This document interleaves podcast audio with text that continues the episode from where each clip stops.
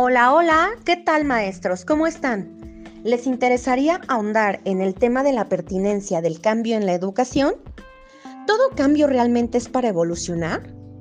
En el ámbito educativo, entendemos que los cambios en los aprendizajes para las actuales y las nuevas generaciones influyen en la vida personal, social, profesional y cultural. Pero, ¿qué es la teoría del cambio? Es una metodología para describir el cómo se supone que una intervención conseguirá los resultados deseados.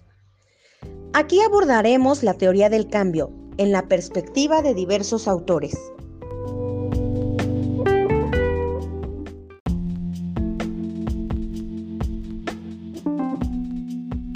Para Weber, el cambio social es un fenómeno universal que se produce a diferentes ritmos en cada sociedad y con diferentes consecuencias para distintos grupos.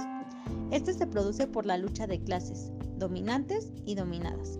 El cambio social no solo depende de las condiciones económicas, sino también de las ideas y valoraciones, y esto tiene relación con nuestro impacto día a día en las aulas, considerando a la racionalidad frente a las sociedades que estaban aferradas a la tradición.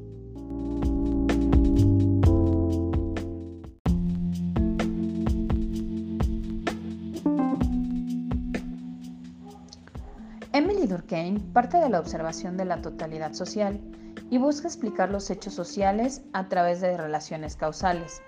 Es considerado como uno de los principales defensores de una visión estructural de la realidad social, que desarrolla una perspectiva interesada sobre todo en el peso de los condicionamientos objetivos y aboga por una ciencia social que, que capte las regularidades empíricas de un funcionamiento de las instituciones colectivas.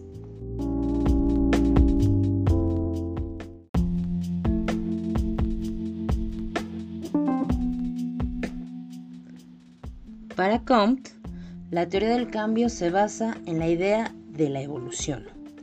El único conocimiento sólido proviene de esta parte de la observación y de la experimentación. Recordemos que como seres humanos, pues estamos en tendencia a experimentar y a vivir todo lo que acontece a nuestro alrededor. Por tanto, la sociedad humana era vista así como un proceso acumulativo de factores que están interrelacionados eh, para tomar conciencia ante las transformaciones sociales y el afán por intentar reconstruir una sociedad sometida a una creciente desilusión. De tal forma que transmite desde la etapa teológica o ficticia esta del ser supremo, también la etapa metafísica, extraña, abstracta, de la que no terminamos de comprender hasta llegar a la positiva, es decir, a la científica, en la que, la que ya racionalizas lo que ves, lo que sientes, lo que experimentas. Comp no termina ahí.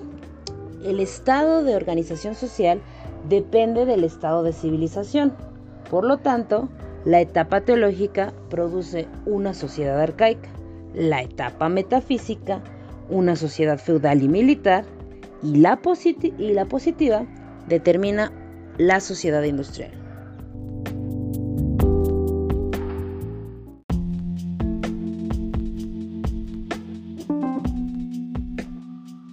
Moscovici, como habrás escuchado, este autor es uno de los más actuales en cuanto a teorías de cambio.